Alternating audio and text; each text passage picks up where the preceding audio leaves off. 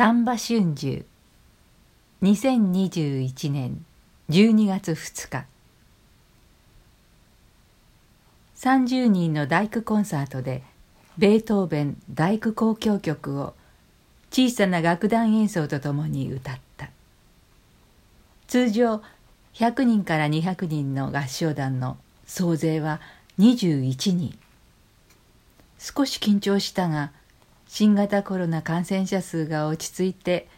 マスクなしで歌え大きな拍手を浴びた。何度も出演してきてドイツ語の歌詞が反射的に出るようになったが意味を一語ずつはつかめずもう少しかみしめねばと思いながらいつも上滑り封建制にこうして自由を希求したシラーの原始はあまりに熱情的でなかなか飲み込めない。それでも頻繁に出てくる「あなたの不思議な力は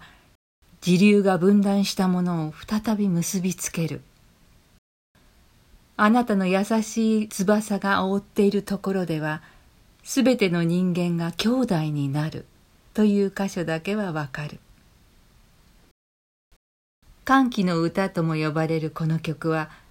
ベルリンの壁崩壊の際や欧州統合の歌としても使われ反面ナチスの宣伝に利用されもした。しかし歌の真髄を最もふさわしく体現したのは第一次大戦後徳島の収容所でドイツ人捕虜たちが日本国内初となる演奏を許されたことでは。本場ドイツをもしのぐほどに日本の津々浦々に大工が浸透しているのはその事実とつながっているような気がする。曲が完成した1824年から間もなく200年。丹波でも30人が数を増やしながら続いていってほしい。コロナをも兄弟に。